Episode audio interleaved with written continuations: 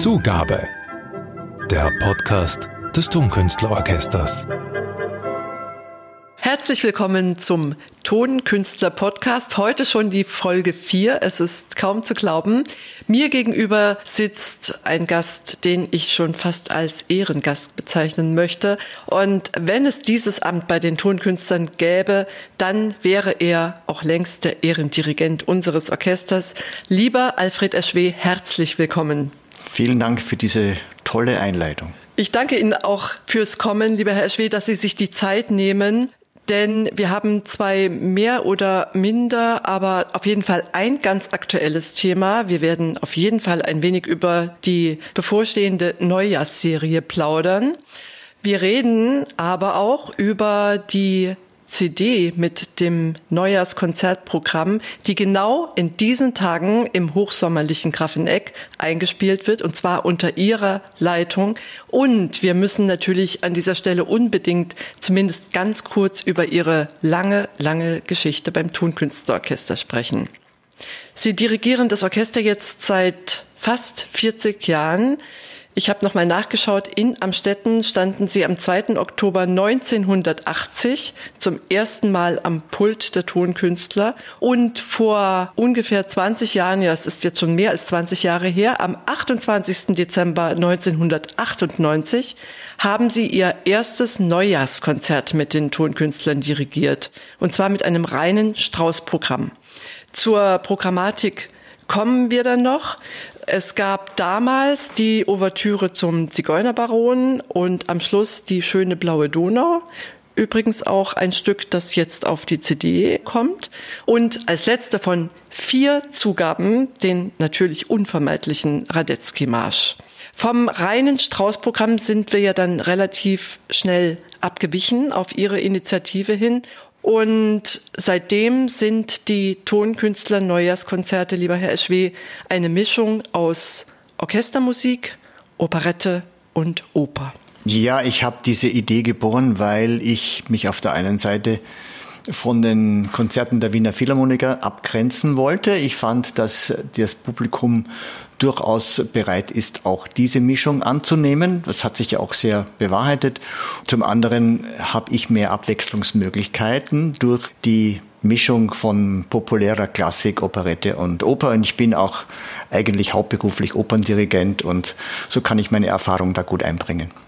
Diese Programmierung, die Sie da ja alljährlich auch für uns machen, verlangt ja eine enorme Werkkenntnis. Das ist die eine Seite. Und eine enorme Erfahrung auch, die Sie natürlich haben als Operndirigent, als Musiktheaterdirigent, dass man dann am Ende eines jeden Neujahrskonzerts mit ungefähr zwei Stunden rausgeht, mit Pause und Zugaben natürlich. Und Sie haben mir in einem unserer vorigen Interviews einmal verraten, dass Sie nach den 20 Jahren, die Sie jetzt die Tonkünste Künstler Neujahrskonzerte dirigieren, noch immer den Ehrgeiz haben, eigentlich nur Titel zu spielen, die in der Neujahrsserie noch nicht gespielt wurden. Wie lange wollen Sie das noch machen? Mm, also den Ehrgeiz habe ich nach wie vor. Ganz gelingt es mir nicht, weil ich nehme da doch ein bisschen Rücksicht aufs Publikum, denn äh, das Publikum will in diesen Konzerten unterhalten werden und ich biete zwar manchmal Raritäten an, aber Raritäten, die vielleicht nur vom Titel vergessen sind, aber die Leute sollen einen gewissen Wiedererkennungswert damit haben oder sie sollen sich sagen, ah, das Stück habe ich doch schon mal gehört, super, dass ich das wieder mal höre. Und ähm, ich habe mich jetzt schon ein paar Mal kleinweise wiederholt, aber nach wie vor versuche ich doch immer wieder was Neues auch rauszusuchen. Dazu, lieber Herr Eschwe, haben Sie die Moderation eingeführt, die Sie natürlich auch immer selbst vorbereiten, also oft auch aus dem Stegreif halten. Und wir bekommen immer wieder Rückmeldungen von Menschen aus dem Publikum, und das sind jetzt nicht wenige über die Jahre gerechnet, die uns sagen, dass die Leute genau deswegen in ihre Aufführungen kommen. Ich fühle mich dadurch sehr bestätigt. Ich habe das nicht aus Eitelkeit eingeführt, sondern ich wollte die Distanz zwischen Publikum und Orchester ein bisschen minimieren. Und ein sprechender Dirigent ist ja nicht ganz die gewöhnliche Art. Und es führt dazu, dass das Publikum einfach näher dran ist, besser mitgeht und sich nicht berieseln lässt, sondern durch meine kurzen Moderationen, die ja hauptsächlich humorvoll gehalten sind, ich möchte fast ein bisschen provokativ sagen, wach gehalten werden. Und die ja eigentlich auch immer einen aktuellen Bezug haben zum Tagesgeschehen. Ja, das ist mir ein großes Anliegen. Ich möchte auf keinen Fall schulmeisterliche Information vermitteln, sondern ich versuche Assoziationen zu wecken, die mir diese Musikstücke auch geboten haben. Und da ist mir die aktuelle Politik oder das aktuelle Geschehen oft sehr willkommen. Und daher mache ich meine Moderationen auch relativ kurz vor den Konzerten, damit ich noch Aktuelles einbauen kann. Die Programmierung selbst, Herr Schwee, fängt aber doch wesentlich früher an. Sie haben mir einmal verraten, es gibt bei Ihnen einen Schummelzettel, der liegt irgendwo in der Wohnung herum und alles, was Ihnen einfällt, schreiben Sie da drauf. So ist es. Also ich sammle quasi Stücke, die mir beim Radiohören auffallen, die in Frage kämen für das Programm und da entsteht so eine kleine Liste und dann muss ich natürlich auch überlegen, was werden die Sängerinnen oder die Sänger singen und daraus beginne ich dann so ein, ein grobes Konzept zu gestalten. Im Endeffekt muss ich mich dann auf etwa 14 Stücke einpendeln mit zwei, drei Zugaben. Dieses System hat sich gut bewährt. Dadurch kann ich auch immer wieder neue Dinge einbauen und muss nicht einfach nur im Katalog nachschauen, was spiele ich heute, sondern ich nehme Stücke, die mir einfach gefallen und wo ich glaube, dass sie dem Publikum auch gefallen werden. Ist es eigentlich schwer, die Sängerinnen, einmal hatten wir ja auch Barit wie ist eigentlich die Mehrzahl von Bariton? Ein altes Problem, ähm. ja. Also Baritöne, ja. Baritöne heißt es, glaube ich, ja. Ist es schwer, die Sängerinnen und Sänger, muss man in dem Fall sagen, zu überzeugen, dass sie das gleiche Repertoire, in dem Fall sogar dasselbe Repertoire aufführen müssen? Das ist oft eine Schwierigkeit. Wir müssen natürlich schon beim Aussuchen der Sänger äh, darauf achten, dass sie zumindest das gleiche Fach singen. Also ich kann nicht eine Sopranistin mit einer tiefen Altistin kombinieren, weil die können nicht dieselben Stücke singen. Aber trotzdem ist es schwierig, weil Sängerinnen äh, oft Präferenzen haben. Die eine ist mehr im Koloraturfach, die andere mehr im lyrischen Fach zu Hause. Und daher führe ich auch Vorgespräche mit den Sängerinnen, ob die und die Stücke wohl passen würden. Und bis jetzt ist es immer gelungen, da einen Kompromiss zu schließen. Und auch heuer wieder ist es gelungen, diesen Kompromiss zu finden. Und zwar mit den drei Sopranistinnen Katrin Zukowski, sie kommt aus dem Kölner Opernstudio, Beate Ritter, die Sopranistin, die engagiert ist in Stuttgart, war 2016, 17 schon einmal zu Gast in den Neujahrskonzerten. Und neu haben wir dabei die Ilona Rewolskaja, sie kennen wir vom Theater an der Wien. Soweit die drei Sängerinnen, die die aktuelle Neujahrsserie gestalten werden. Bevor wir dann noch über den sogenannten Zweitdirigenten sprechen möchten, äh, zu dem Begriff sage ich gleich noch was. Herr Eschwe, wann halten Sie denn ein Neujahrskonzert für gelungen? Wenn Sie von der Bühne gehen, wann sind Sie zufrieden? Also ich bin zufrieden, wenn ich das Gefühl habe, dass die Musiker eine sehr, sehr gute Leistung abgeliefert haben. Natürlich bin ich auch zufrieden, wenn das Publikum begeistert klatscht, aber das ist für mich nicht das Hauptkriterium. Das Hauptkriterium ist wirklich, dass man Live-Musik top abliefert und dazu bedarf es auch immer eines Ansporns. Als Dirigent ist man ja nicht nur Koordinator, sondern auch Trainer und Animator, möchte ich sagen. Und wenn mir das gelingt, dann bin ich immer sehr glücklich. Immer wieder bemerken die Menschen im Publikum, dass sie jedes der Neujahrskonzertprogramme auswendig dirigieren. Also ganz grundsätzlich, und das ist auch ihr Prinzip, haben Sie einmal gesagt, es ist ja eine Fülle an Repertoire und auch stilistisch eine ganze Menge Material, was Sie da bewältigen an so einem Abend und dann auch viele Male hintereinander. Was ist Ihre Intention? Warum stellen Sie sich ohne Partitur vors Orchester? Also ich habe vorhin den Begriff Animator äh, erwähnt und das ist, glaube ich, auswendig viel leichter. Ich kann äh, mehr Einfluss auf das Orchester nehmen, um sie anzuspornen. Es ist keine Eitelkeit, dass ich sage, äh, man muss auswendig dirigieren. Es gibt ja auch das berühmte Zitat, wo man einen Dirigenten gefragt hat, warum er nie auswendig dirigiert und er hat gesagt, ja, weil ich Noten lesen kann.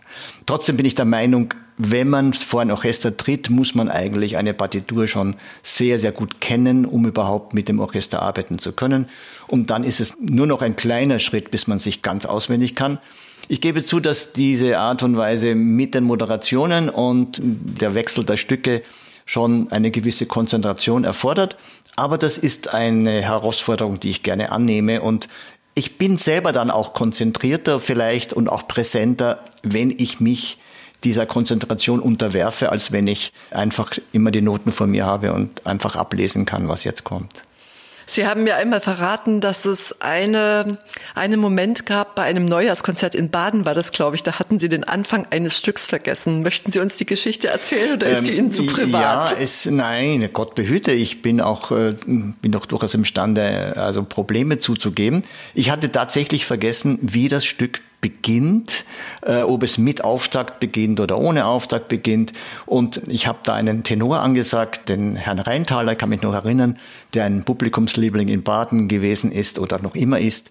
Und ich habe einfach geredet, vorne habe ich geredet über ihn und hinten in meinem Kopf hat die Festplatte versucht, den Anfang zu finden, aber ich habe ihn nicht gefunden.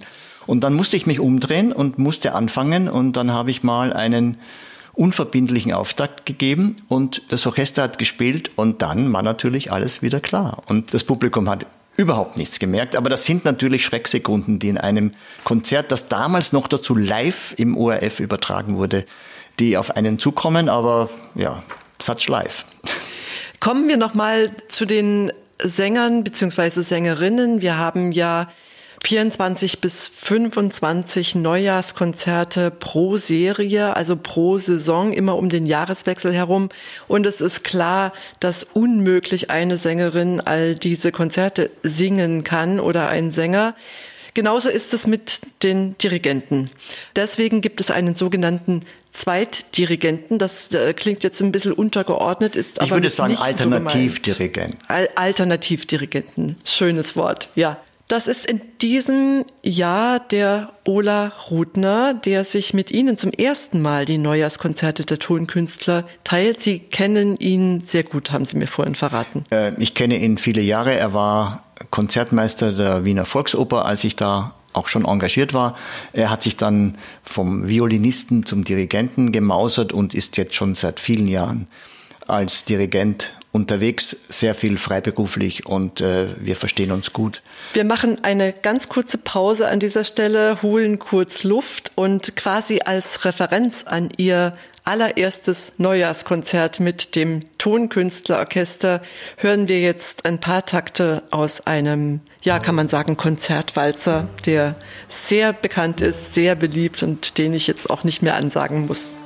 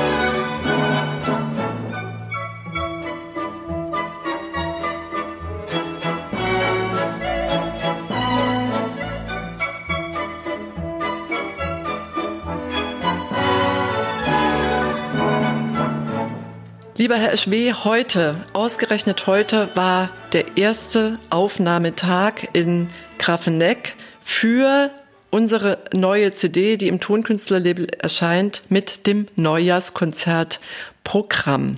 Wie fühlt sich das eigentlich an, mitten im Hochsommer ein Neujahrskonzert einzuspielen?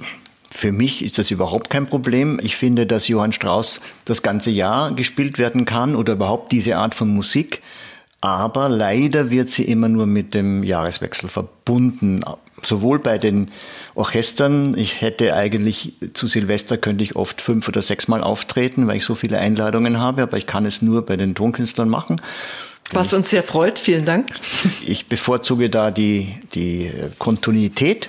Daher ist es für mich kein Problem, ein Programm für diese CD, das ich übrigens aus Stücken der letzten Neujahrsserie und der kommenden Neujahrsserie zusammensetzt, sodass auch das Publikum, die das Konzert im Vorjahr gehört haben, auf ihre Rechnung kommen und auch die Leute, die im Konzert sitzen werden, werden Stücke wiedererkennen, die sie dann hören werden, sodass es einen großen Bereich des Publikums ansprechen wird.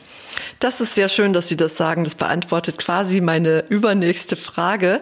Es ist ja auch in der Reihenfolge so geordnet, also das Programm meine ich jetzt, wie es im Konzert auch aufgeführt werden könnte. Also man kann sich daheim in den Sessel setzen, kann die CD einlegen und sich quasi wie im Musikverein in Grafeneck oder im Festspielhaus St. Pölten fühlen im Tonkünstler Neujahrskonzert. Gut, wenn man nach sieben Stücken eine Pause macht und sich ein Bierchen reinholt oder eine kleine Sekt, dann kann man das Konzert ganz genauso nachspüren.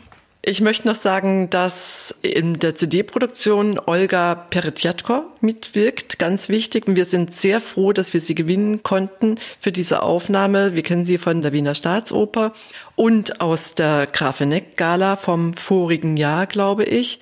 Es war ja jetzt schon sehr, sehr lange der Wunsch des Publikums, endlich mal eine Aufnahme eines Tonkünstler-Neujahrskonzerts zu haben.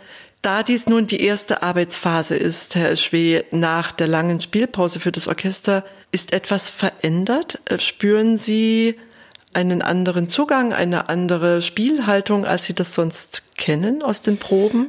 Ich spüre, dass das Orchester wahnsinnig gerne jetzt wieder arbeitet nach dreieinhalb Monaten Stillstand. Viele, viele Künstler erleben das ja jetzt so, dass wir jetzt wenigstens ein bisschen wieder anfangen können. Die Qualität des Orchesters hat an diesen dreieinhalb Monaten keineswegs gelitten. Das habe ich nach dem ersten Arbeitstag schon ganz deutlich gespürt. Das werden wir dann auch auf der CD hören, auf die wir uns sehr freuen, die, wie gesagt, noch in diesem Jahr erscheinen soll. Auf jeden Fall noch vor den gemeinsamen Silvester- und Neujahrskonzerten. Wenn Sie, liebe Musikfreundinnen und Musikfreunde, noch mehr von, mit und über Alfred Eschweh und die Tonkünstler hören und wissen möchten, kommen Sie in unsere Neujahrskonzerte, kann ich da nur sagen. Das ohnehin, aber vielleicht schauen Sie auch in unser Tonkünstlermagazin. In puncto heißt es, das steht auf dem Issue-Kanal der Tonkünstler mit einem großen, noch viel ausführlicheren Interview mit Maestro es weh. Und wenn Sie uns allen einen Gefallen tun möchten, dann beschenken Sie uns doch mit einer der vielen Anekdoten aus Ihrem Bühnenkonzertleben mit den Tonkünstlern am Schluss. Also ich nehme jetzt eine Pointe, die ich nicht äh, bei den Tonkünstlern erlebt habe, aber ich habe sie schon in meiner Moderation erzählt. Und zwar äh, gibt es ein Stück, das auch auf dieser CD sein wird, die Zwanzinett von Franz Leher, ein kurzes Konzertstück aus seiner Operette Eva. Und ich habe dieses Stück vor, naja, auch schon wieder gut 20 Jahren in Syrien dirigiert mit einem relativ unerfahrenen Orchester. Und auf der großen Trommel spielte ein junger Student, der, glaube ich, sein allererstes Konzert gespielt hat. Und der hat ein kleines Solo, das sind drei Schläge zu spielen, wo alle anderen nicht spielen. Und der hat diesen Einsatz des Öfteren verpasst bei der Probe und endlich bei der dritten Probe hat es mal richtig gespielt, aber er hat immer so ein mürrisches Gesicht gemacht.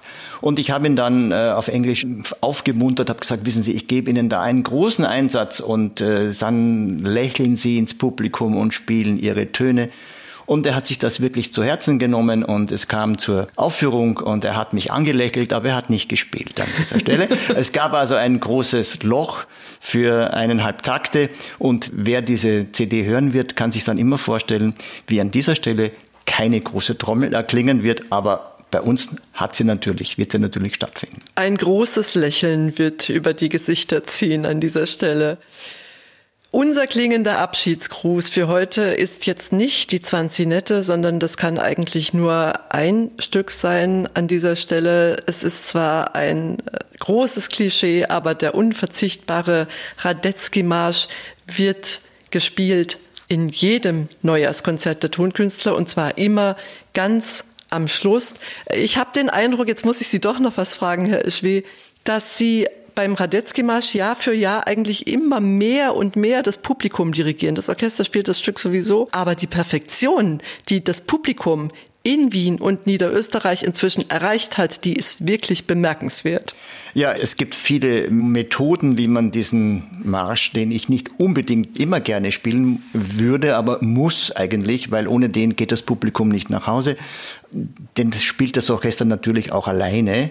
Und daher bemühe ich mich, dem Publikum möglichst beizubringen, wie sie auch musikalisch klatschen können. Es gibt da Crescendi und es gibt leise Stellen und es gibt laute Stellen und dem Publikum macht es sichtbar Spaß. Und wenn ich sie dann auf so kleine Fehler aufmerksam mache, dann gibt es auch noch ein Lächeln im Publikum. Also das ist schon eine kleine Kunst, wie man dann vom Pult aus oben das Publikum auch noch am Schluss mitführen kann. In Japan habe ich zum Beispiel auch schon gemacht, dass ich das Podium verlasse und dann auf der anderen Seite des Podiums wieder reinkomme. Das gab auch immer große Lacher. Aber das Publikum zum sinnvollen Klatschen zu animieren, das macht Spaß.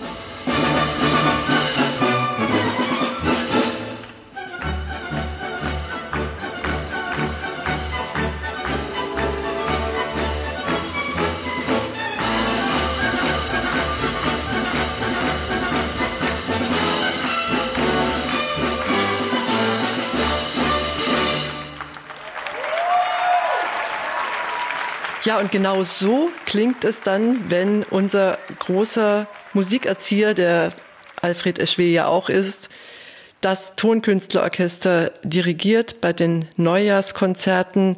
Ungefähr 25 sind es in jeder Saison und auch heuer wieder und zwar vom 28. Dezember 2020 bis zum 24. Jänner 2021. Und allein drei Termine bieten wir dann auch wieder im Wiener Musikverein an.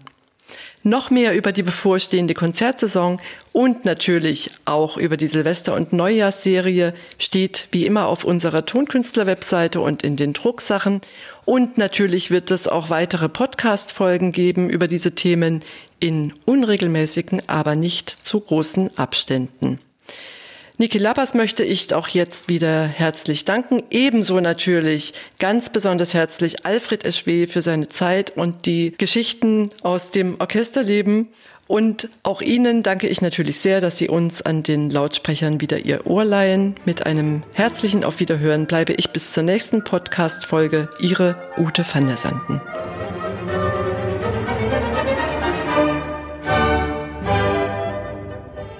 Soweit die Sängerin für die nächste. Gut, dass das jetzt deine Musik war. Gott sei Dank. Ich habe gedacht, jetzt, jetzt, kommt die Signation schon. Ja. Ja. Zugabe. Der Podcast des Tonkünstlerorchesters.